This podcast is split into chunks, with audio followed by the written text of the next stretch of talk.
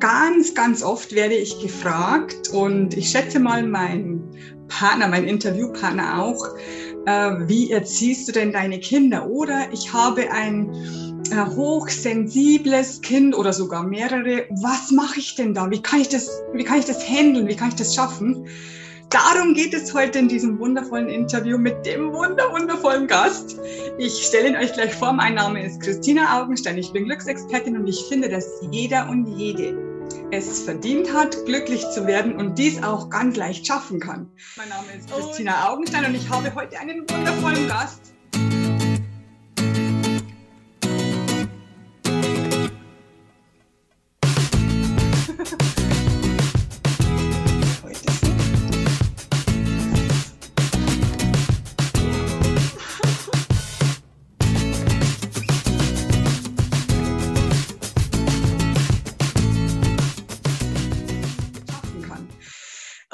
Und äh, jetzt begrüße ich aus tiefstem Herzen, ich freue mich so, dass er nochmal zugesagt hat. Wir hatten ja ähm, von, von ein paar Wochen, Monaten, ich weiß es gar nicht mehr, ähm, hatten wir ein ganz, ganz tolles Interview über Ho'oponopono, falls du das gesehen hast. Äh, und jetzt begrüße ich Manfred Moore. Hallo zusammen. Schön, dass du da bist und schön, dass du zugesagt hast, denn ähm, du bist sehr, sehr bekannt und, und viele wissen, dass du äh, deine Frau verloren hast, also die Bärbel. Ähm, da waren die Kinder, glaube ich, sechs. Oder? Neun gerade. Neun ja. waren sie schon, genau. Ist auch viel zu früh, aber da waren sie neun. Also du hast Zwillinge mit Bärbel, einen Jungen und ein Mädchen, hast du gerade vorhin gesagt. Und ähm, es war bestimmt schwierig für dich, ähm, erstens mal mit deiner Trauer umzugehen, dass sie gestorben ist und dann natürlich ganz, ganz wichtig, was ist mit den Kindern? Was macht man mit den Kindern, wenn, wenn ein Elternteil stirbt? Was hast du da gemacht? Ja, also es ist, natürlich kann man das schwer in Worte fassen, wie das ist in so einem Moment. Und was dann passiert, man bekommt sehr viel Hilfe, wir hatten ein sehr gutes Umfeld. Ich habe wirklich viele nette sag mal, Frauen in meinem Alter, also man sagt ja auch Tanten, so ein bisschen altertümlich, also die dann auf meine Kinder auch Acht gegeben haben, wenn ich unterwegs war. Ich habe erstmal gar nichts gemacht. Also ich kann da auch ganz ähm, ehrlich sagen, dieses Trauerjahr, von dem man gerne spricht, das sollte man auf jeden Fall wahrnehmen. Man kann nicht mehr, als der Körper zulässt. Mhm. Und am Anfang ist es wirklich eine körperliche Verarbeitung, wo gar nicht viel Kraft für andere Sachen übrig bleibt. Ich habe wirklich ein Jahr Dinge geordnet, geregelt, habe mich dann entschieden, dass ich mein, meine Festanstellung, meine Sicherheit aufgebe. Im öffentlichen Dienst habe ich gearbeitet. Wow. Und bin dann aus dem Nest gesprungen. Das war wirklich so ganz merkwürdig. Ein halbes Jahr nachdem Bärbel nicht mehr da war, habe ich dann gesagt, entweder ähm, mache ich meinen alten Job weiter, aber mein Herz hat schon sehr an Bärbels Weg dann auch gehangen, sodass ich dann gesagt habe, du, dann lasse ich die Festanstellung los mit allen Risiken, die man dann so hat als Freiberufler. Und ich kann sagen, es, es war wirklich ein Glück, weil ich viel zu Hause war. Ich habe dann geschrieben, weil ich dann während des Schreibens auch zu Hause sein konnte. Und je älter die Kinder geworden sind, umso mehr Vortragstätigkeiten, Seminare habe ich dann auch gemacht, was jetzt auch so ein kleiner Schwerpunkt eher bei mir geworden ist ja, Kinder sagen dann manchmal, Papa, wann gehst du wieder? So nach dem Motto, ja, dass man dann auch, wenn man halt so viel zusammen ist, dass man auch ruhig mal ein Wochenende sich nicht sehen kann. Also, genau, wenn sie wollen, wenn sie älter sind. Dann wollen genau. sie auch mal ihre Ruhe. ja, also die, die erste Frage von Christina ist schon fast die größte Frage. Da kann man schon eine Stunde drüber sprechen. Wie gehe ich mhm. damit um? Also für mich hat es nochmal eine ganz tiefe Hinwendung zur Spiritualität gegeben. Ich ja. habe dann auch fürs Engelmagazin immer wieder mal geschrieben, weil ich eine sehr gute Verbindung habe zum Engelmagazin. Und die letzte, ich glaube vor fünf Jahren, die letzte Artikelseite, äh, die ich dann geschrieben habe, da habe ich im Grunde gesagt, wenn du keine Gründe mehr finden musst, warum etwas passiert ist, dann bist du eigentlich durch. Dann hast du es verarbeitet. Weil wenn man immer noch finden will und Gründe und im Kopf und im Verstehen, sich den Kopf zerbricht, ist man noch nicht wirklich durch. Und irgendwann hat man seinen Frieden gefunden ja. damit und dann ist es im Grunde verarbeitet so. Genau, und wenn man es akzeptiert. Ich habe ganz, ganz viele Kunden, die akzeptieren oder die wollen es einfach nicht akzeptieren, dass irgendjemand gestorben ist und dann hängen die auch so lange in der Trauer. Ja, ja. Ja, ja. Da lasse ich jedem auch seine, seine Zeit. Also da kann man auch nicht sagen, ein Jahr musst du fertig sein oder Nein, so. um Gottes Willen. Nein, ja, ja.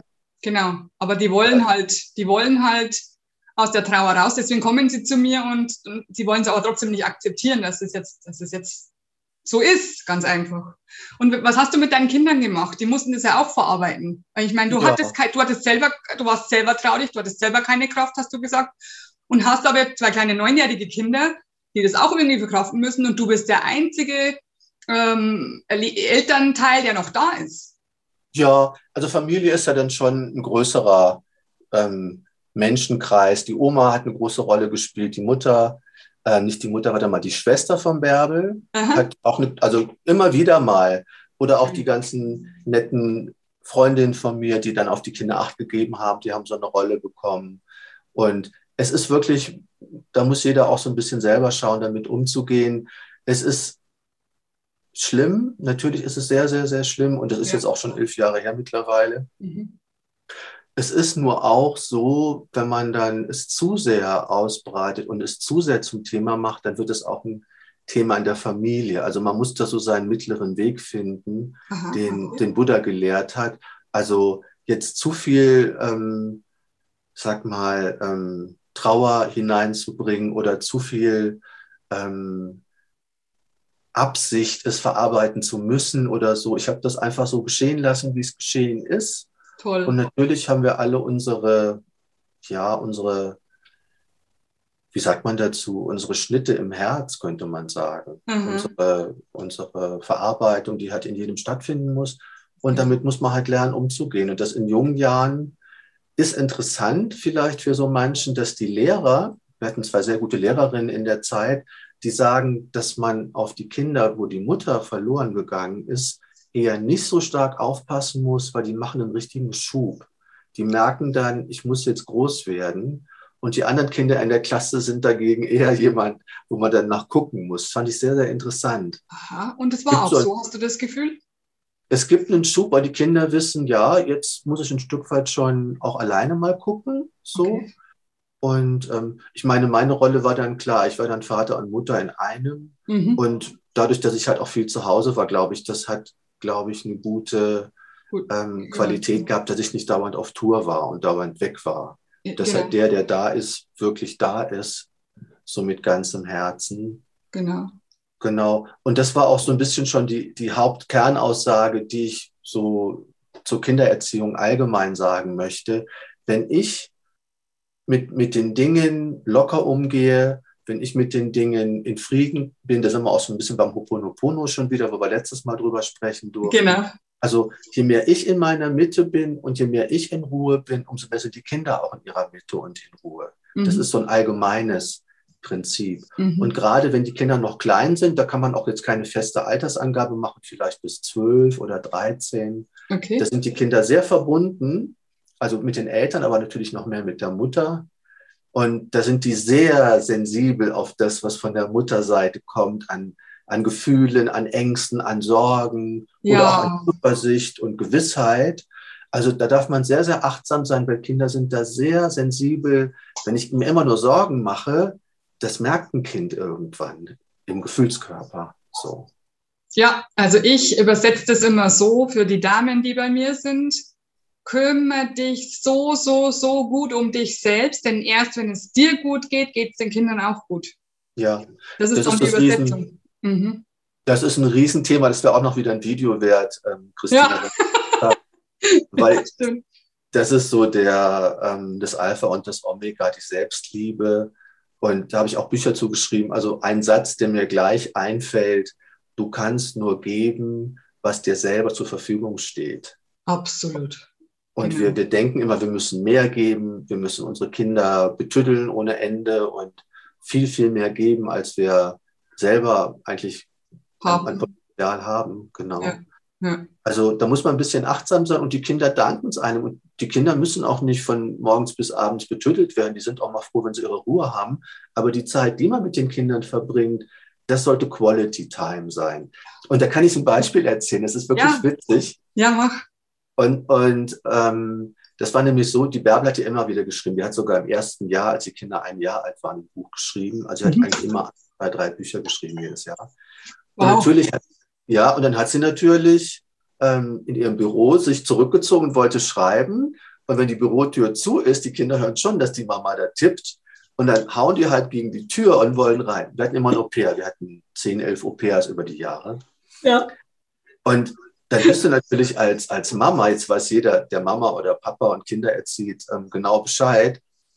Ähm, was machst du dann? Kannst du die still sein und hoffen, vielleicht merken sie nicht, dass ich da bin?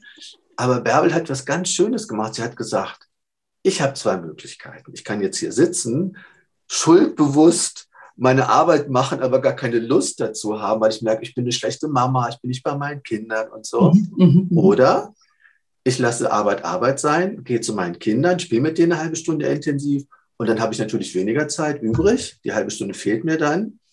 Aber ihre Erfahrung war, Bärbel hat dann gemerkt, wenn ich mit den Kindern spiele, habe ich ein ganz tolles Gefühl. Ich bin eine tolle Mama und kann trotzdem meine, meine Arbeit machen. Und dann hat sie in der wenigeren Zeit, die halbe Stunde war ja dann für die Kinder im Grunde ähm, abgeknapst worden, aber sie hat mehr geschrieben und mehr gearbeitet, als wenn sie das nicht gemacht hätte. Und das finde ich sehr bemerkenswert, dass die Zeitqualität ganz wichtig ist. Ja, ich Ja. kann mich zu den Kindern hinsetzen, todmüde sein. Eigentlich will ich mich ausruhen, habe überhaupt keine Lust. Das merken die Kinder auch. Oder ich kann, was weiß ich, eine Viertelstunde mit ihnen spielen und Spaß haben und mich dann kurz hinlegen, wenn ich von der Arbeit komme zum Beispiel. Also diese Zeitqualität, in welcher Energie mache ich was, das ist, glaube ich, wichtig. Ich habe das, ich habe die Erfahrung selber auch gemacht, weil äh, mir ging es genauso. Ich wollte immer irgendwas, ich hatte was im Kopf, das möchte ich jetzt fertig machen, also arbeitsmäßig. Und ich habe, ich habe ja auch zwei Kinder und die waren ja auch sehr klein am Anfang. Und da habe ich auch gemerkt, äh, die kommen immer, wenn ich gerade voll drin bin. Und ich habe ich hab dann das gleiche Gefühl gehabt wie Bärbel. Ich, ich, entweder lasse ich sie jetzt im Regen stehen und sage, ich kann jetzt nicht. Und das sagt man natürlich ganz, ganz oft als Elternteil. Kann jetzt gerade nicht, aber gleich oder nachher. Und das, die, die Kinder hören das viel zu oft, habe ich das Gefühl gehabt. Und dann habe ich mir gedacht, okay, jetzt mache ich den einen Satz noch fertig. Wenn ich irgendwas geschrieben habe oder sonst irgendwas oder getan habe, mache ich das noch schnell fertig und dann kümmere ich mich um die Kinder. Und tatsächlich war es ganz, ganz oft gar keine halbe Stunde, sondern es waren zehn Minuten. Dann waren die Kinder total glücklich, äh, die waren total zufrieden und ich durfte wieder arbeiten gehen. Also die, die haben mich dann gelassen, die haben gesagt, Mama, passt, wir haben gespielt, ist in Ordnung, kannst wieder arbeiten. Das ist, das, das ist, also das war, da war, das war für mich auch verblüffend, dass die Kinder nur ganz kurz was von mir brauchen. Ich kümmere mich dann 100 Prozent um die Kinder und dann lassen die mich wieder weg, so ungefähr. Ja, das ist halt Genau. das, das Los der arbeitenden Elternteile. genau. Toll. Ja, das finde ich ganz wichtig, weil man hat, glaube ich, so im Hinterkopf immer so dieses versteckte Schuldgefühl, ich muss doch da sein, ich bin jetzt nicht da und ich muss miterleben, wenn das Kind den, den ersten Satz sagt und die, die ersten Schritte läuft und in die Schule kommt und diese Sachen. Aber es ist alles wirklich, man könnte auch so sagen, es ist nur so schlimm, wie ich das mache. ja, Wenn ich damit in, in Ruhe und so wie ich vorhin schon gesagt habe, wenn ich damit im Frieden bin und wenn ich den Kindern das erkläre und die Generation, du, Christine und ich, wir haben ungefähr gleich alte Kinder. Meine sind 2001 geboren. Genau. Das ist jetzt schon ein neues Jahrtausend, sage ich immer Ja, gerne. Ja? ja, ja. Das heißt, die Kinder jetzt unter dieser neuen Energie vom neuen Jahrtausend, die sind sowieso ein bisschen selbstbewusster. Da wirst du auch in der Schule mit, mit Pädagogen mal, mal sprechen dürfen. Also ich verhandle mit meinen Kindern eigentlich alles. Die, die, Okay. wollen, die wollen einbezogen werden und dann wird halt verhandelt. Ja, wenn wir das so machen, dann machen wir das so und was, wie machen wir das und so. Also, dass die so als gleichberechtigte Zuhörer und auch Gesprächspartner Genau. ähm, mit, mitdiskutieren dürfen. Und es ist sehr, ich, meine, ich bin in der Montessori-Schule mit den Kindern schon immer, also das Aha. gesamte Schulsystem über. Das Und ist toll, dass es bei euch in der Stadt das gibt. Bei uns ist das so weit weg. ja, ja, wir sind halt München, da hast du natürlich mehr Genau. Möglichkeiten. Mhm. Nur Montessori hat ja diese, äh, diese Floskel, sagt man, oder diesen Leitspruch, le- ähm, helf mir, es selbst zu tun. Genau, richtig. So. Und das ist wirklich bei meinen Kindern ganz klar. Die wissen, wie sie sich was erarbeiten, die wissen, wie sie was selber auf die Beine stellen. Das ist ein riesengroßes Plus. sodass also auch das Schulsystem eine Rolle Genau, spielt. und was bei Montessori auch so toll ist, du kannst Pause machen, wenn du eine Pause brauchst. Das ist beim normalen Schulsystem nicht. Da werden die von acht bis eins dahingesetzt und die müssen die ganze Zeit aufpassen. Und es gibt keine Pause für den Kopf. Ja, so ist es. Genau, so ist es. Also das ist ein Glück. Also wenn ich so die Parameter zusammenzähle, was bei uns in der Erziehung eine große Rolle gespielt hat, also dass man in ein gewisses Vertrauen findet als Elternteil, in eine Zuversicht, mein Kind schafft das. Und dass die Kinder, auch wenn sie noch ganz klein sind, auch wenn die drei, vier, fünf Jahre alt sind, dass man denen was zutraut, dass sie das schaffen, dass man immer schaut, wo ist jetzt genug, dass man dann auch wieder hilft. So. Also das ist ja so ein Spruch vom Kali Gibran, dass die Kinder Wurzeln brauchen in der Entwicklung und dann sollen aber Flügel entstehen, genau. dass man als Elternteil auch ein Stück weit zurücktritt und dann nicht so alles äh, mit denen zusammen macht. Bestimmt, ja genau, und alles bestimmt. Äh, was ich auch ganz toll finde, was du vorhin gesagt hast, die Erfahrung habe ich auch gemacht, äh, dass du mit deinen Kindern diskutierst und verhandelst, hast du gesagt. Ich mache das auch schon, seit sie klein sind. Also das ist egal, ob die im Kindergarten sind oder nicht. Ich rede mit denen so, wie ich mit einem Erwachsenen reden würde. Natürlich in der mhm. Sprache, die sie verstehen. Mhm. Aber ich sage nicht, nein, du bist klein, du kannst es nicht. Nein, du bist klein, du darfst es nicht. Nein, ich bestimme das, ich äh, sag das, sondern es ist einfach so. Und sondern ich erkläre es und dann wird tatsächlich äh, diskutiert und verhandelt. Wie du sagst, also das ist, das ist bei mir genauso. Wurde ich auch schon so oft gefragt, was, was, was tue ich mit Kindern, die nicht die nicht hören. Ich sag, meine Kinder hören nicht nicht. Ich weiß nicht, ob du das auch äh, so, so sagen kannst. Ja, ähm, jetzt erzähle ich doch noch mal eine Erziehungs... Ähm, ja, bitte. Dickkiste möchte ich die mal nennen. Die ist sehr unbekannt in Deutschland. Die haben wir aus einer englischsprachigen Ecke. Wir sind ja hier am Ammersee in der Nähe von München und wir mhm. hatten, als die Kinder drei Jahre alt waren, Kontakt zu einer Pädagogin, die in England Love and Logic gelernt hat, Liebe und Logik. Und das kann ich vielleicht ganz kurz vorstellen. Es gibt es leider nur in Englisch. Die Bücher sind noch nicht übersetzt, ist auch sehr, sehr unbekannt. Deswegen rede ich so gern darüber. Aber Liebe und Logik ist schon als Konzept schon die Bausteine. Da gibt es also Bücher für kleinere Kinder, für ältere Kinder, auch für Erwachsene, dass man also auch im Beziehungsleben Love and Logic durchaus mit Erwachsenen praktizieren kann. Und wir haben da fünf Abende gemacht, da waren die Kinder relativ klein. Und was, wie macht man das mit Liebe und Logik? Also es muss eine Konsequenz haben. Genau. Äh, mein Lieblingsbeispiel, um das klar zu machen, ist der Spielplatz. Die Kinder sind drei Jahre alt, sind auf dem Spielplatz, du willst langsam nach Hause. Und dann sagst du halt, genau, lass uns jetzt gehen. Nein, wir wollen noch spielen. Ganz normal. Ja. Liebe und Logik würde es jetzt so machen. Du weißt, du möchtest um 5 Uhr fahren. Mhm. Dann gehst du um Viertel vor fünf zu den Kindern und sagst, wollen wir jetzt fahren oder in einer Viertelstunde? toll, ganz toll. Die Kinder können sich entscheiden. Genau, dann haben die Kinder Mitspracherecht. Natürlich haben sie dann noch die Viertelstunde Puffer, können noch mal spielen. Und dann ja. kommen die auch und dann ist auch kein Gemaule, weil sie haben das ja entschieden. Wow. Ja, sie haben Mitspracherecht gehabt. Und in dem Tenor geht das dann die ganze Zeit. Also zum Beispiel, üblicher Fall kennen, kennen wir alle. Sie sollen zum Beispiel das Zimmer aufräumen. Wollte ich jetzt gerade sagen, genau, ob du da auch ein Beispiel machen kannst. Das fragen mich auch so viele. Ja, ja, ja. Love Logic macht es so, du musst es mit einer liebevollen Konsequenz verbinden. Also das mhm. Kind macht es nicht, mhm. dann mache ich das als Elternteil, aber, okay. aber die liebevolle Konsequenz lautet, dann kann ich eine Sache nicht tun, die wichtig für das Kind ist. Zum Beispiel, die Lieblingshose nicht waschen. Ja, es gibt ja Kinder, die haben immer dieselbe Hose an, wenn die Richtig. sind.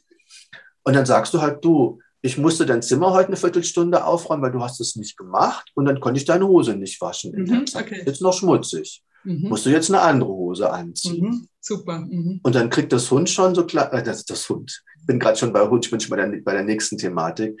Dann kriegt das Kind schon eine Idee davon, aha, ja, guck mal, wenn ich mein Zimmer aufgeräumt hätte, dann würde ich jetzt meine Hose anziehen. Richtig. Mhm. Es ist keine Oder, Bestrafung, es genau. ist eine Konsequenz, genau. Genau. Und immer in der Liebe bleiben, immer im Herzen bleiben, immer schauen, dass ähm, man als Elternteil, du bist ja in einer zwei, in der dualen Rolle. Du musst ja einerseits Grenzen setzen und andererseits liebevoll bleiben. Absolut. Und Love, und Love and Logic sagt halt logische Konsequenzen in der liebevollen Art. Perfekt. Gell? Mhm. Das fand ich auch sehr schön. Also, um das nochmal ein bisschen genauer zu sagen, wenn dein Kind acht Jahre alt ist und du fängst mit Love and Logic an, dann musst du dummerweise acht, warte mal, acht Monate lang konsequent Love and Logic machen. Ah ja. Also das Alter ist mitentscheidend. Je früher du anfängst, mit drei Jahren musst du es drei Monate anwenden. Ah ja. Und Nein heißt dann auch Nein. Genau. Das ist Ganz auch nochmal. Also das, vielleicht, da würde ich gerne noch eine kleine Sache zu erzählen. Also es gibt im, äh, im Bereich der Liebe, in der elterlichen Fürsorge, gibt es eine männliche und eine weibliche Form. Mhm. Die weibliche Form, das haben wir gerade schon benannt, ist die vollkommene Akzeptanz. Das ist die mütterliche Liebe. Ein Kind kann immer zur Mutter kommen, egal was es angestellt hat. Das Kind weiß, es wird angenommen, so okay. wie es ist, mit jedem Quatsch, den es kaputt gemacht hat. Das stimmt, genau so ist es, ja, genau. Das ist, das ist die mütterliche Art. Mhm. Und die männliche Art ist jetzt aber so ein bisschen ein Ordnungsfaktor reinzubringen, so eine liebevolle Grenze, auch so wie ich beim Love and Logic gerade gesagt habe. Das Kind muss lernen, gewisse Konsequenzen zu lernen. Und das könnte man jetzt Ordnung nennen oder Struktur oder Regel oder wie auch immer. Mhm. Das Kind muss ja auch im normalen Alltag sich an bestimmte Gesetze und Regeln halten. Genau. Und je früher es das lernt, umso besser ist es dann auch sozialisiert und kommt besser mit anderen Menschen in der Gruppe zurecht. Also der Vater ist so ein bisschen der, der Regelmechanismus, der das aber auch durchaus mit Liebe sagen kann. Und Oder soll, es, es soll wahrscheinlich, genau. Ja, ja. Und ich habe so ein bisschen verglichen mit, mit der Astrologie, weil es gibt astrologisch auch so eine Vaterkomponente, ist der Saturn. Aha. Saturn ist der, der alle sieben Jahre ausgelöst wird. Da kommen diese sieben Jahreszyklen her, die wir immer wieder im Leben ja, uns an. Richtig. Und Saturn stellt dann auch die Weiche in eine andere Richtung, wenn der Lebensweg vom Menschen in einer falschen Form interpretiert wird, dann kommt Saturn und sagt, nein, hier wolltest du lang, als du auf die Erde inkarniert bist, Verstehe. sodass der Vater auch so eine Ordnung in einem höheren Sinne hat, um das Kind wieder auf den richtigen Weg zu bringen. Deswegen sind die Männer strenger. Also für, für mich sind die Männer immer strenger als die Mamas. Die Mamas ja. sagen eher ja und der Papa sagt eher nein, wenn das Kind was will, was nicht so gut ist. Ja. Interessant, das ist praktisch angeboren. Es gehört zur Rolle. Ja, jetzt, das ist jetzt so die klassische ja, ja. Äh, Struktur, die ich mhm. da sagen kann. Es ist jetzt in der neuen Zeit noch ein bisschen verzwickter, weil die Männer manchmal weiblicher sein können und die Frauen männlicher. Richtig. Kennt alle. Frauen, die Karriere machen zum Beispiel. Absolut. Ja. So die schwierig. Ich war selber eine. Ich war selber ja. ein Mann. Mhm. Deswegen, das Schönste, was ich sagen kann, ist, dass wir uns von Karl Gustav Jung da ein bisschen was ähm, annehmen können. Er hat gesagt, die, die Frau muss den Animus, den, den Mann in sich lieben lernen, integrieren lernen und die Frau die, äh, und der Mann die Anima, die innere Frau. Mhm. Und er spricht davon im besten Fall, dass sowohl Mann wie Frau beide Teile gleichberechtigt in so einer Art von alchemistischer Hochzeit zusammenführen. Mhm. Und dann hast du beide Teile in dir und dann ist es egal, ob du körperlich Mann oder Frau bist, sondern du hast dann diese Ganzheit von Gefühl und Verstand in dir integriert so als großes Ziel, was wir vielleicht alle haben irgendwo. Ja, ja.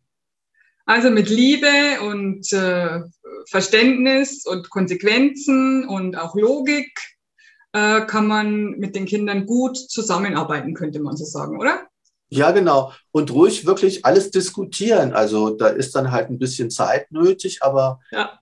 die, die Kinder heutzutage sind schon sehr, sehr wach. Das wollte ich auch noch schnell erzählen, dass ich so ein bisschen recherchiert habe, ich habe so den Eindruck, die Kinder kommen immer mehr in die Liebe. Also die neuen Kinder seit 2000 sind in der Liebe geboren. Also die haben höheren Selbstwert, ein höheres Selbstbewusstsein. Den kannst du nicht mehr sagen, mach mal das und sagen, warum? warum? Genau, Alles warum sollte ich? Das tut mir doch nicht gut. Ja, es ist so. Ja, es ist so. Bei meinen Kindern auch. Oder die, die, die, die, ähm, was wollte ich noch sagen? Also genauso wie du schon gesagt hast, warum, warum, warum soll ich das machen? Das ist doch nicht, das ist hast du das gemacht früher? Das ist doch nicht in Ordnung. Warum hast du das getan? Ja, genau. Und dann überlegst du selber, tatsächlich, das ist eigentlich gar nicht so gut. Also was gibt es denn sonst für einen Weg? Äh, und sie sind auch sensibler, dass wir bei den hochsensiblen Themen vielleicht nochmal anschauen. Ähm, ich finde auch, die Kinder werden immer spiritueller, immer sensibler und auch natürlich, wie du sagst, mehr in der Liebe. Und mehr in der Liebe heißt ja, sie akzeptieren nicht so schnell was, was nicht in der Liebe ist. Also meine Kinder, also ähm, eins davon zum Beispiel war sehr, sehr, als noch ganz, ganz klein war, also kaum reden konnte, sehr, sehr strikt in, wo gehen wir hin und wo, also wen besuchen wir und wen dürfen wir nicht besuchen. Also die war da ganz strikt und hat gesagt, nein, da will ich nicht hin. Und ich habe gesagt, zweieinhalb Jahre, warum willst du da nicht hin? Weil ich nicht will. Also das Kind konnte nicht beschreiben, warum, weil es war ja noch so klein. Es wollte da nicht hin. Aber ich habe gesagt, da sind doch so viele andere Kinder und so viele andere Mamis. Nein, will ich nicht hin. Und immer wenn wir dann hingefahren sind, trotzdem, weil ich ja das durchgesetzt habe, ich war ja die Mama und das Kind war erst zwei, hat es dem Kind nicht gut getan. Das habe ich dann gemerkt und dann habe ich das auch lassen. Aber das muss man erstmal checken, muss ich sagen. Ich weiß nicht, wie es bei dir war. Ja, ja. So ähnlich. Also wir hatten auch äh, als Zwillinge, also erstmal ein Vorteil für alle, die Einlinge haben, die also keine Zwillinge kennen. Das ist schon anstrengender am Anfang, weil du musst alles doppelt wickeln, doppelt Flächen geben, doppelt Kinderwagen einpacken und so. Ich weiß. Aber, aber dann so, wenn die dann so drei Jahre alt sind, dann spielen die ganz viel miteinander. Das genau, wir haben dann einen Freund, genau. Ja, ja, genau. Und die sind natürlich dann immer ein Herz und eine Seele. Manchmal kloppen sie sich auch, aber das ist ja normal. Ja. Und die haben sich dann eine Freundin gesucht. Wir hatten dann so einen Vorschulkindergarten selber aufgemacht mit ein paar Kindern. Und sie hatten eine gemeinsame Freundin, die hatten sie dann fünf Jahre lang, bis sie so neun ungefähr gewesen sind. Und dann ging das nicht mehr, weil dann war ein Mädchen blöd für meinen Sohn. Dann war, ging Ach, das ja. Und die beiden Mädchen allein hat nicht funktioniert. Die haben nur zu dritt funktioniert. Wahnsinn, obwohl drei eigentlich eine ungerade Zahl ist, wo man immer sagt, gell, das passt nicht. Ein Rad am ja. Morgen zu viel. Mhm. Wahnsinn. Mhm. Das ging super. Und das war auch wirklich so, dass die Kinder sich das ausgesucht haben. Also es wäre jetzt nicht gegangen. Natürlich habe ich gute Freunde, die dann auch Kinder hatten, wo wir dann auch geguckt haben, funktioniert das. Aber die Kinder müssen sich dann ihre Freunde auch selber aussuchen. Und da sind die Eltern so ein bisschen außen vor. Und man arrangiert sich natürlich mit den anderen Eltern dann auch. Wenn man die Kinder abholt, redet man schon miteinander. Also das ist schon interessant. Die Kinder merken sehr, sehr genau, wer zu ihnen passt und wer nicht. Und da kann man auch schlecht jetzt eingreifen, weil das sind die Kinder sehr authentisch. Ja, ja. So. Und wie gesagt, eine war sehr strikt bei mir. Ja, ja. Ganz klar. Nein, warum nicht? Ja, wir haben das gar nicht groß ausprobiert. Also in der Schule war es dann ja eh klar, da war eine große Auswahl in der, in der Klasse 20 oder wie viele Kinder da waren im ersten Schuljahr. Dann sucht sich natürlich jeder so seinen Freundeskreis raus. Dann ist es eh einfacher, weil das, da ist eine große Gruppe. Nur bevor die in der Schule waren, haben die schon sehr speziell, das sind eigentlich nur zwei engere Freunde gewesen, mit denen sie dann immer alles gemacht haben. So mhm. Mhm. Also waren sie zu viert. Ja, genau. Ich wollte noch eine Sache erzählen, ähm, weil ich hatte so, als ich jetzt über das Gespräch mit dir überlegt habe, was erzähle ich denn? Ich wollte ein Beispiel erzählen, weil es vielleicht am Anfang ein bisschen komisch, wenn ich das so sage, aber ich finde, Kindererziehung hat ganz viel mit Hundeerziehung zu tun. Hört sich mhm. vielleicht ein bisschen schräg an. Nein, erklär's. Ist interessant. Ja, ja. Mhm. Weil meine Tochter wollte mit zwölf unbedingt einen Hund und ich habe gesagt, du, ein Hund, wenn wir auf Reisen sind, du musst immer jemand haben, du kannst den Hund nicht immer mitnehmen, dann musst du den wieder in Pflege geben. Und ja. das war einfach zu viel Aufwand. Und das war schon ein, äh, ein, großer Schmerz erstmal für meine Tochter, dass es nicht ging. Aber dann haben wir die Lösung gefunden. Sie hat dann in der Hundeschule Praktikum gemacht und der Hundelehrer hat auch gesagt, die meisten Leute, die einen Hund haben, die lassen den zu Hause alleine, gehen arbeiten, kommen abends nach Hause und dann hat, hat der Hund einfach viel zu wenig Gesellschaft. Hunde brauchen Leute um sich herum. Ja, ja. Und da hat sie auch gesagt, ja, wenn wir dann nicht da sind und sie ist auch in der Schule und naja, ist vielleicht ganz gut. Und der Kompromiss war dann, dass wir immer wieder Pflegehunde, Gasthunde jetzt so in Ferien haben immer wieder Hunde für zwei Wochen, für vier Wochen ungefähr, auch schon mal zwei oder drei. Und da haben über die Jahre haben wir dann schon zehn, zwölf verschiedene Rassen durchprobiert, so, also alle durch, kann man sagen. Und Hunde sind ganz ähnlich, sehr, sehr sensibel. Ich komme über dieses übersensible Thema da so ein bisschen hin. Und die merken ganz genau, wie das Herrchen oder Frauchen drauf ist. Genau. da, da gebe ich ein Beispiel, weil das ist einfach zu gut. Damals hatte ich ein befreundetes Ehepaar im Bekanntenkreis, die hatten einen Hund. Mhm. Wenn die Frau Gassi gegangen ist mit Leine, Halsband und immer war irgendeine Beißerei mit einem anderen Hund. Es war immer Ärger. Ja. ja. Wenn der Mann mit dem Hund Gassi spazieren gegangen ist, der hat überhaupt keine Leine dabei. Und da ist nie was passiert mit anderen ja, Hunden. Ja, das glaube ich. Okay? Ja. Es ist derselbe Hund, Ja, aber es sind zwei verschiedene Männchen, Genau. also ein Frauchen, die mit dem Hund gehen. Woran Mhm. liegt das wohl? richtig. Der Hund spürt das, was, wie es dem Herrchen geht, genauso wie die Kinder spüren, wie es der Mama und dem Papa geht. Ja, ja. Und wenn wir so über Spiritualität jetzt noch so ein bisschen reden wollen, das sind Ja. zwei sehr spirituelle Menschen gewesen, Mhm. das Ehepaar. Und der Mann war sich sehr bewusst, wenn der Hund trotzdem mal gebellt hat und wenn es trotzdem mal eine kleine Beißerei gab auf dem Weg, dann war er nicht wach und bei sich. Also er hat sich dann im Grunde Ah, so ein bisschen die Verantwortung dafür gegeben. ja. Und die Frau wusste das zwar, natürlich haben die drüber geredet, als Mann und Frau, klar, haben die über den Hund auch geredet, aber sie war wirklich so angespannt, dass sie Mhm. nicht loslassen konnte und die konnte einfach nicht locker sein. Mhm. Die wusste, wie es geht, aber sie konnte den Hebel nicht umlegen. Mhm, mhm, mhm. Und da muss man immer sehr ehrlich mit sich selber sein. Und wenn wir jetzt wieder auf Kinder uns zurück äh, erinnern wollen, Kinder sind extrem fühlend, also also gerade in den ersten Jahren. Da kann man auch Pferde noch vielleicht so als Beispiel nehmen. Wer mit Pferden zu tun hat, es gibt ja auch Reitarten. Meine Tochter hat Westernreiten gelernt. Da denkst du im Grunde nur, wo du hinreiten willst. Oder du guckst dahin und das Pferd merkt es. Also sie sind Richtig. sehr, sehr, Ja. wirklich sehr speziell fühlend. Und Kinder sind genauso. Und da habe ich auch so einen Spruch für euch. Die ganze Erziehung ist sowieso Blödsinn. Die Kinder leben sowieso nur nach, was du ihnen vorlebst. Genau, die machen sowieso alles nach. Ja, ich genau. habe das mal so gehört, du kannst den Kindern erzählen, was du willst, die machen sowieso alles nach.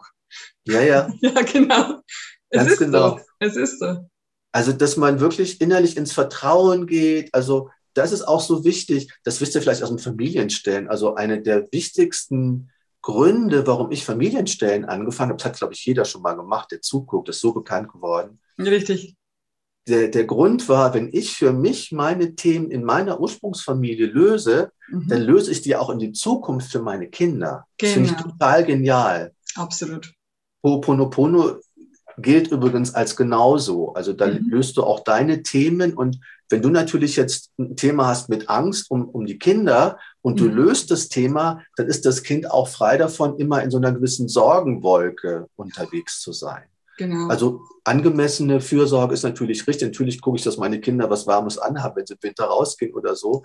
Aber man muss jetzt nicht drei Handschuhe anziehen oder fünf Mützen oder sowas. Also Ja. da ist immer so der richtige mittlere Weg so ein bisschen ähm, gefordert. Ja, ich habe halt, ich habe zum Beispiel immer Angst gehabt, ähm, dass sie äh, über die Straße laufen und zusammengefahren werden. Und ich habe das nicht unter Kontrolle, weil ich nicht dabei bin. Da habe ich dann gemerkt, wenn ich ihnen lerne, wie es geht und dann dabei bin und sehe, dass sie es können, dann muss ich ins Vertrauen gehen und muss sie alleine laufen lassen. Es geht dann nicht mehr, aber ich habe es ihnen ja gelernt. Also das hat mir geholfen.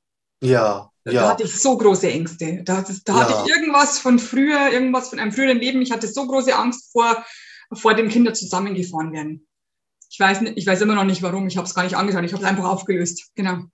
kann ja als Kind irgendwas passiert. Bei mir ist zum Beispiel, wenn wir über Hunde reden, bei mir ist als Hund, ähm, als ich neun Jahre alt war, hatten wir in der Straße einen Hund, der hat gebissen. Ich habe da echt so ein Trauma. Ich hatte immer Angst vor Hunden, egal wie Mhm. alt ich war. Ja. Und erst als meine, kind, äh, meine Kinder, meine Tochter jetzt mit Hundeschule angefangen haben, Genau.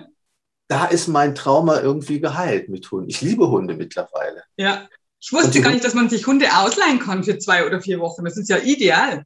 Naja, du musst einfach, weißt du, Hunde, ähm, wenn die Leute Gassi gehen, die gehen halt auf große Wiesen, meistens morgens um neun, dann versammeln sie sich auch irgendwo und dann redet man halt miteinander. Wenn du halt einen Hund hast, dann redet man, ja, wie alt ist er denn? Ach, das ist gar nicht meiner, den habe ich nur in Pflege. Was, die machen Hundepflege? Ja, wie geht denn das und so? Dann Genau. hast du gleich den nächsten Kunden.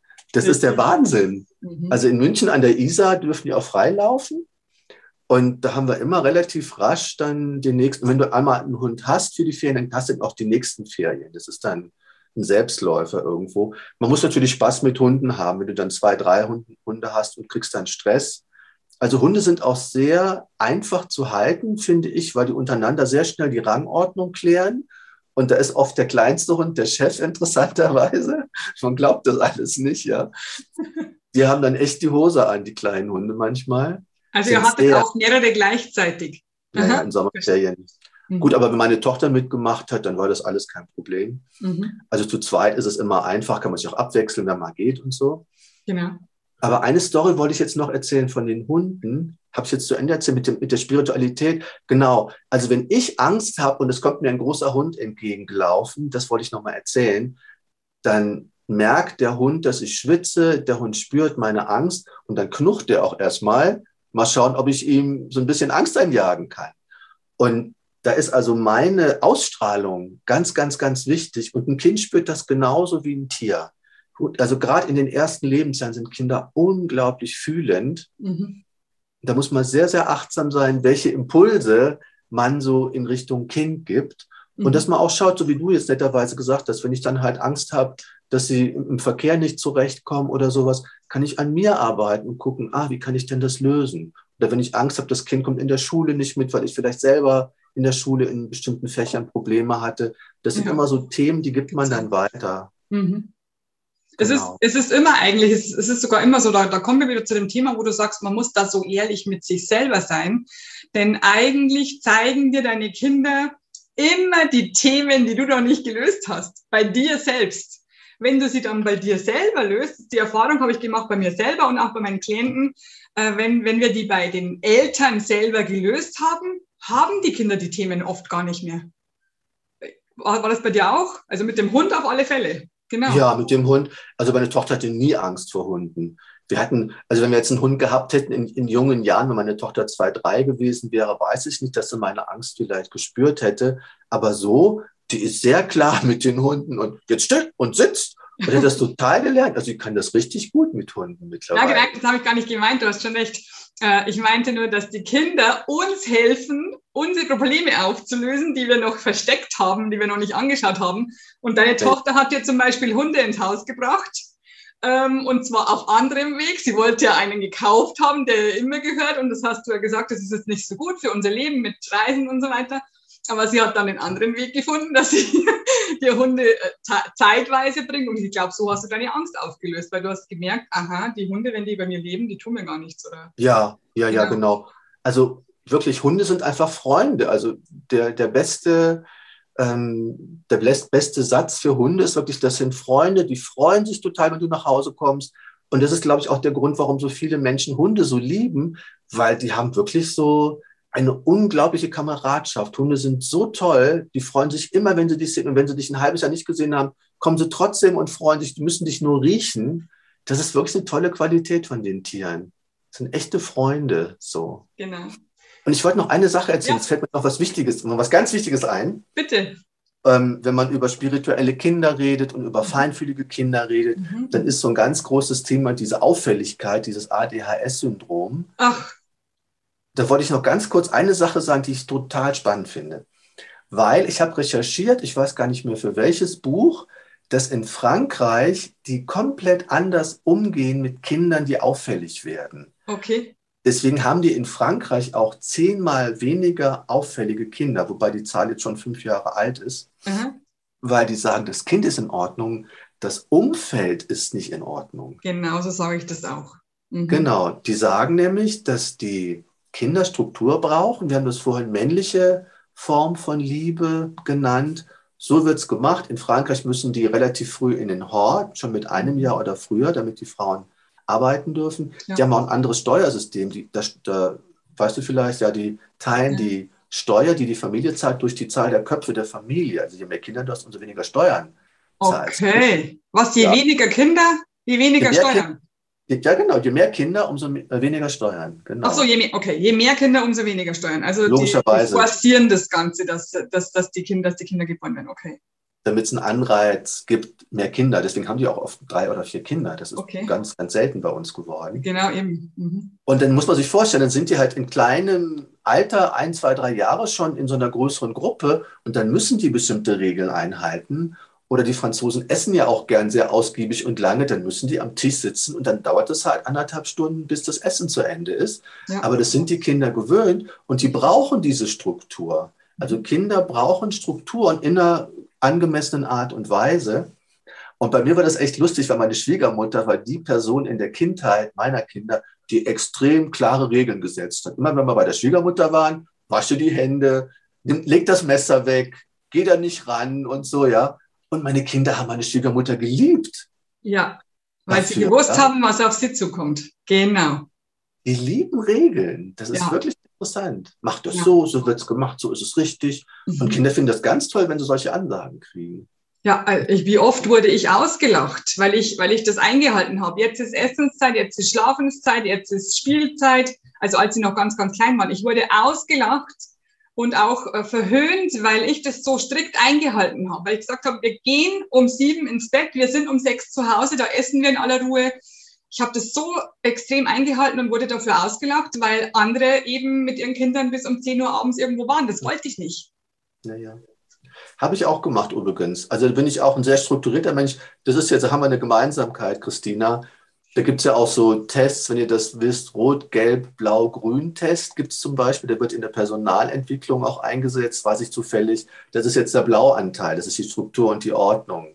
So, den brauchen Kinder auch. Natürlich brauchen die auch die anderen Anteile, ja, die Geselligkeit und die, ähm, die mit, das Miteinander. Aber das fand, fand ich auch, ich fand es immer total klar, dass wir, natürlich gibt es immer Ausnahmen, aber zur festen Zeit ins Bett gehen, zur festen Zeit aufstehen. Mit Schule ist es sowieso klar, dass zur festen Zeit ja. aufgestanden wird. Wochenende ist dann wieder eine andere Geschichte, Richtig. aber dass es so feste Fixpunkte gibt, woran sich die Kinder halten können. Genau. Genau. genau. Sehr spannend, ja. Absolut. Hattest du auch Probleme mit deinen Kindern oder kannst du vielleicht äh, das Thema noch erklären, falls du das hattest? Ich weiß es jetzt nicht. Wenn, also ganz, ganz oft werde ich gefragt, was tue ich denn, wenn mein Kind immer so zornig ist und so wütend? Was tue ich mit zornigen Kindern? Ja, also ich habe jetzt wirklich dieses Thema fast gar nicht, weil meine Kinder sind vage und sind auch noch von der Numerologie aus vage. Also die sind extrem harmonisch und angepasst. Ja, super. Also wenn du jetzt ein Widderkind hast, ist es ähnlich. Äh, ist, es, ist es wahrscheinlich, wahrscheinlich, dass du das Thema hast mit, mit Wut. Wie gehst du damit um? Also, wie ich gerade schon gesagt habe, je gelassener ich mit den Themen umgehen kann, umso einfacher. Es gibt sogar, wenn man noch mal ins Ho'oponopono, fällt mir gerade ein, zurückschauen, die Geschichte, dass Kinder oder auch Partner stellvertretend für uns selber Dinge ausleben, die wir selber nicht ausleben. Das ist jetzt so ein kleiner Crashkurs im Ho'oponopono. Das heißt, wenn ich meine Wut nicht auslebe, tut es vielleicht mein Partner oder mein, mein Kind für mich. Das würde ich mir vielleicht mal angucken. Und beim Ho'oponopono kannst du immer sagen, ich liebe den Teil in mir, der mit Aggressivität zu tun hat, dass du innerlich die Anteile so weit wie das möglich ist heilst und annimmst und das, du siehst es ja im Außen, wenn das Kind dann aufhört, unangemessen wütend zu sein, dann ähm, hast du es für dich innerlich auch ähm, geheilt. Also man kann sagen, je mehr Aufhebens ich um etwas mache im Außen, umso mehr ist es mein eigenes Thema. Genau, genau das, das sage ich auch immer. Ich sage immer, wenn, wenn mich Elternteile fragen, du, mein Kind hat so und so, was soll ich denn tun? Äh, soll ich, soll ich mit dem Kind kommen? Dann sage ich, mm, erste Frage ist, wen stört es mehr, dich oder dein Mann? und dann kommt, dann wird überlegt und dann kommt die an und dann sage ich, okay, und diesen Partner bräuchte ich bitte. Ich brauche nicht das Kind, ich brauche den Erwachsenen. Und schauen die mich an, was? Echt jetzt? Ja, es geht so. das ist immer super interessant. Vor allem wollen die Eltern nicht. Die Eltern sagen, nein, nein, du musst das Kind reparieren. Nein, nein, ich möchte dich haben. ist schon klar, ist schon klar. Ja, das Leben, wie du es gerade schon gesagt hast, das Leben ist schon sehr geschickt wenn ich mir mein Thema nicht angucken will, dann kriege ich es von außen präsentiert. Ja. Und, und dann Kinder sind der große Partner. Ja, ja, genau. Und die Kinder sind natürlich am engsten an uns dran. Die sind unser, also gerade am Anfang, wenn die Kinder klein sind, sind die den ganzen Tag mit Mutter oder Vater.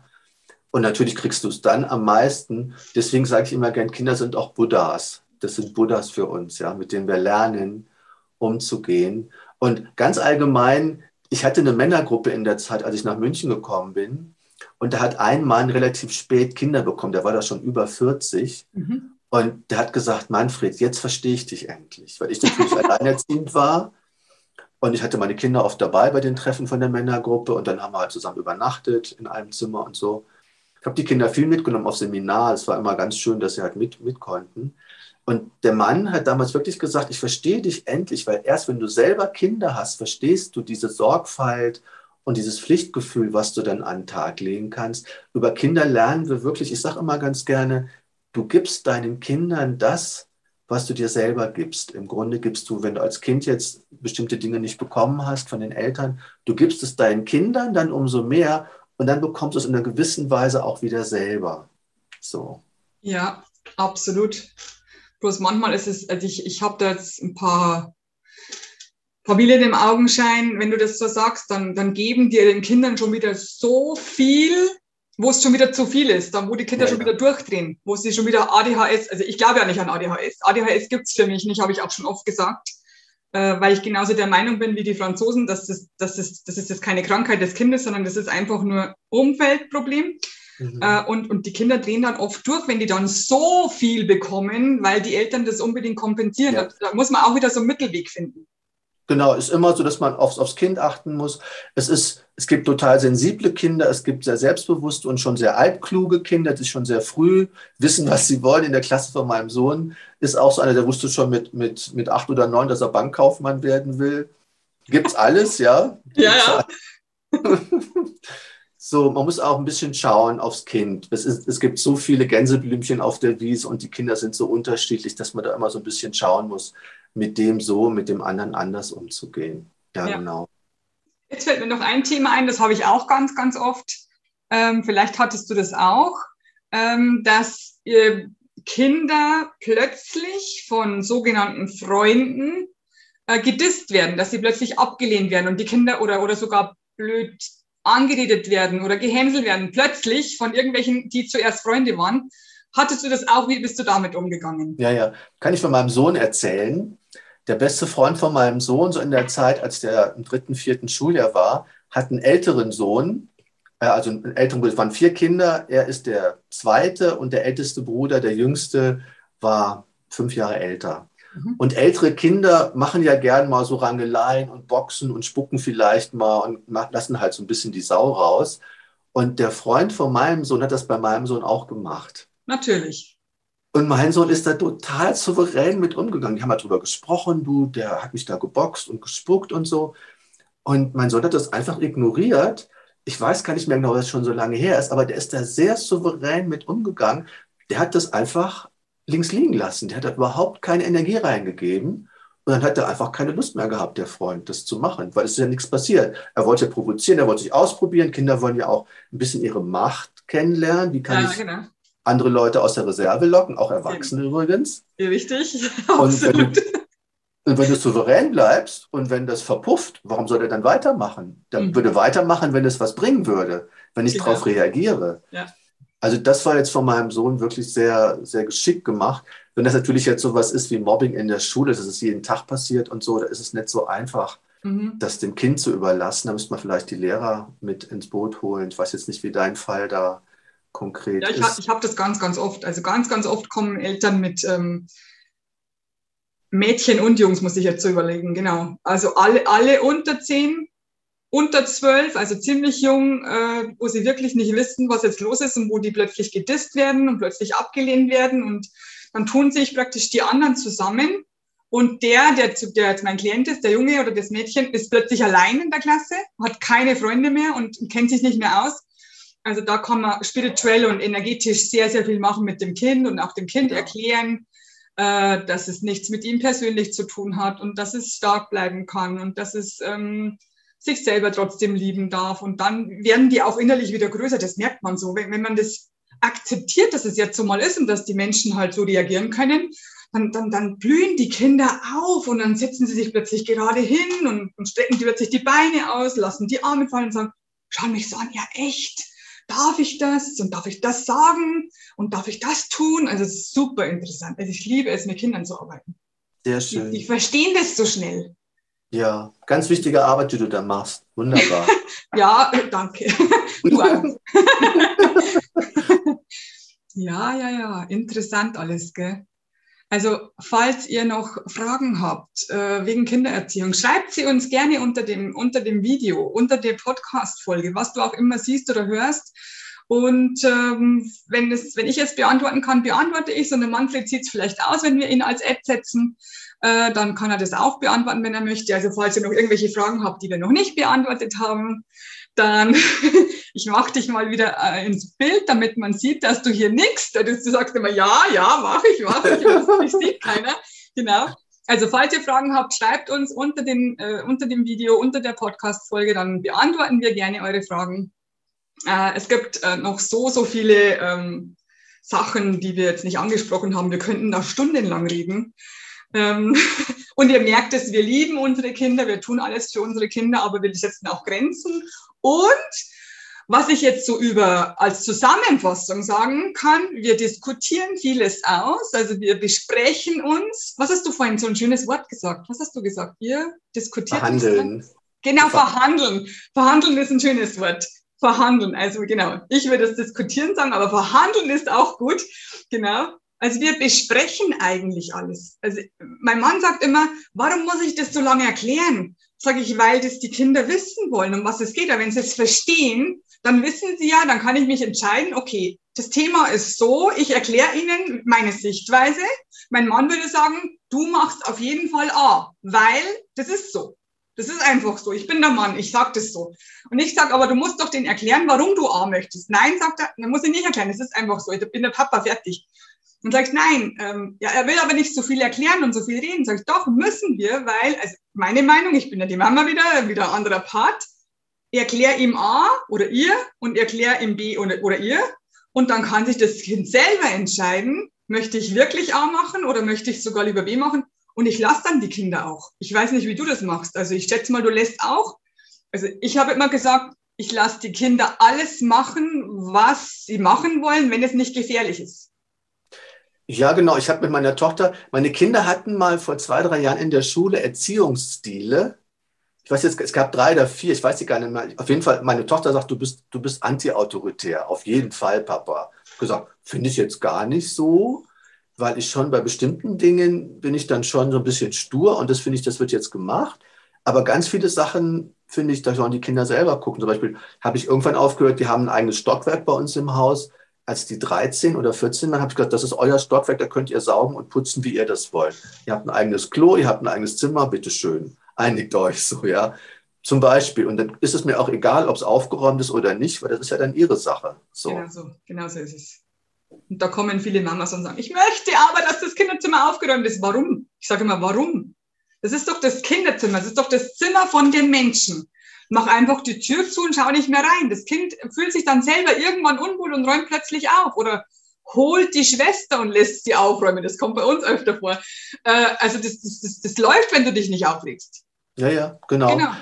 Muss einfach gucken, was ist wirklich, wirklich wichtig, wichtig. und so ein bisschen Prioritäten setzen und so ganz, also ich weiß, eine große Diskussion war, als die Kinder die zweite Fremdsprache lernen sollten vor fünf Jahren in der Schule. Französisch sollte es sein, weil ich kann Französisch, einigermaßen noch. Und meine Tochter hat dann wirklich zwei Jahre mitgemacht und habe ich gesagt, ja, sie will Spanisch. Und hat sie jetzt in, in, Spanisch auch Abitur gemacht, obwohl sie zwei Jahre weniger gelernt hat, aber sie hat es ganz gut hingekriegt. Super. Und ja, was ist jetzt wirklich wichtig? Also ich habe darauf drauf gedrängt, dass sie die zweite Sprache machen, dass sie halt richtiges Abitur machen. Du brauchst halt die zweite Fremdsprache. Genau, war bei uns auch, genau. Und das war mir wichtig, weil ich finde auch Frank Frank Frankreich ganz toll. Ich bin gerne in Frankreich zu Besuch öfter mal. Französisch ist eine der schönsten Sprachen. Ich liebe sie, genau. Ja. Und dann war halt so eine Quengelei, ja, da muss ich ja nachmittags zwei Stunden Französisch machen. In der, was war das, siebten Klasse ging das, glaube ich, los. Genau. Ja, da habe ich dann schon ein bisschen äh, insistiert, dass sie das machen, bitte, bitte, damit sie halt richtiges Abitur machen. Und jetzt ist es auch gut so, wenn meine Tochter will jetzt vielleicht mal in Philosophie reingucken oder mein Sohn in Informatik und das kannst du halt mit Fachabitur, kannst du nicht alles studieren. Nö. Ist einfach Nö. so. Nö. Da geht es einfach um ein Jahr mehr, sonst nichts, genau. Ähm, ähm, das habe ich auch so gemacht. Ich habe auch gesagt, okay, du möchtest das machen, dann bin aber ich der Meinung, dass du die zweite, bei uns war es das gleiche Thema, dass du die zweite Fremdsprache machst, weil ich kann Französisch und ich kann den Kindern helfen. Also das, wir sprechen auch den ganzen Tag, wir haben so einen Spaß, weil ich habe jetzt zwei Mädchen, wir sprechen auch den ganzen Tag Englisch, Französisch, Deutsch, Bayerisch. Also alles durcheinander, das ist so süß. Und wenn der eine irgendwas, ein Wort nicht sagt, dann weiß es irgendjemand von uns in dieser Sprache. Das, also ich, was ich Französisch wieder plötzlich gelernt habe, nur durch die Kinder. Ich kann es jetzt wieder, glaube ich, so wie in der Schule ist echt lustig. Aber was wollte ich eigentlich noch sagen? Ähm, habe ich vergessen. Was wichtig ist, wo man dann wirklich Prioritäten setzt, wo man wirklich eingreift und Sachen durchsetzt, wo man so ein bisschen laufen lässt. Ums Putzen ging es so ein bisschen gerade. Mhm. So. Ja, genau. Das, das war es aber nicht. Es war irgendwas mit, mit was anderes, aber es ist egal. Also ich, ich, ich, ich lasse sie immer alles selber aus. Also ich sage ihnen, A ist so für mich, B ist so für mich, entscheide du selbst, was du möchtest. Wenn es aber eine C-Möglichkeit gäbe, die gefährlich ist, also wenn sie zum Beispiel, äh, keine Ahnung, ohne Sicherungsgurt auf einen riesen Baum raufsteigen würden, würde ich sagen, nö, C geht nicht. Das ist gestrichen. Du kannst dich für A und B entscheiden, aber C ist gestrichen. Das darfst du nicht. Und dann mhm. erkläre ich natürlich wieder, warum. Weil du da runterfallen könntest. Das ist nicht in Ordnung. Also das ist viel zu gefährlich. Das geht nicht. Zum Beispiel. Also ich habe mir so schnell irgendwas eingefallen, was halt gefährlich sein könnte. Genau. Blind über die Straße laufen. Sowas. Also was halt, was halt, was ich halt nicht mit mir vereinbaren kann. Ja, genau. ja, genau. Mhm. Genau. Wow, wow, wow. Vielen Dank, Manfred, dass du dir wieder Zeit genommen hast. Ah, mit dir zu reden ist einfach so schön. ich könnte mit dir stundenlang zusammensitzen. Genau. Und äh, dann äh, willst du noch einen Schlusssatz sagen? Willst du noch irgendwas sagen, was dir ganz, ganz wichtig ist für die Eltern? Ja, also das Thema Selbstliebe, das ist für mich das Allerwichtigste. Also, dass wir schauen, was wir brauchen, dass wir uns versorgen. Es gibt ja diesen Satz aus der Bibel, liebe den, deinen Nächsten wie dich selbst. Und da kommt ja der Nächste zuerst. Und deswegen wird der Nächste auch so ein bisschen in unserer Kultur ein bisschen wichtiger genommen als wir selber. Aber wir sollten uns auch da ruhig in einer angemessenen Art von Egoismus in, in den Mittelpunkt stellen, weil wenn wir nicht, gerade als Eltern und gerade als Alleinerziehender oder Alleinerziehende, wenn du da nicht genug für dich schaust, dann hast du irgendwann keine Power mehr und dann hat keiner was davon. Also dieser Satz lautet, du kannst nur geben, was du selber zur Verfügung hast und dass wir uns trotz Kindern, trotz vielen Aufgaben im Alltag und so immer auch manchmal an die erste Stelle stellen, um uns zu geben, damit wir auch dann weiter zurück weitergeben können. Ich würde sogar sagen, nicht nur manchmal, sondern du solltest eigentlich immer, also zu 99 Prozent an erster Stelle stehen, ähm, weil dann kannst du erstens mit den Kindern viel besser umgehen, du hast viel mehr Frieden in dir, du hast viel mehr Gelassenheit und die Kinder sind total selber gelassen und innerlich friedlich, weil du es schon bist. Dann mhm. reduzieren sich die Probleme von Haus aus. Äh, und äh, ich sage immer zu den Menschen, die zu mir kommen, bitte, bitte kümmere dich mehr um dich selbst. Und die Leute fragen immer, weil du, weil du am Anfang gleich jetzt von dem Schlusssatz gesagt hast, gehen die Selbstliebe oder machen wir Selbstliebe. Die fragen immer, was, wie soll ich denn Selbstliebe? Ja, das genau das, dich um dich kümmern, schöne Sachen machen, die dir gefallen, mhm. dir, dir, was, was dein Herz zum Jubeln bringt, heißt es immer. Mach das, was dein Herz zum Jubeln bringt und, und dann wirst du merken, dass deine Kinder plötzlich von alleine laufen, weil, weil sie nichts mehr zeigen müssen, was du ver, ver, unterdrückt hast. ja, genau. Ja, genau. genau. Wunderschön. Wunderbar. Vielen Dank, dass du dir Zeit genommen hast und dass du wieder uns ähm, dann dein ganzes Wissen geteilt hast, heute über Kindererziehung. Und ähm, schön, dass du da warst. Dankeschön, danke, dass ich da sein durfte. Dankeschön. Und ich freue mich auch so sehr. Und dann sage ich noch meinen Schlusssatz, ihr kennt den schon. Let's spread the love. Deine Christina und dein Manfred Mohr. Ciao. Ciao. Ciao. Love, love, love. I am.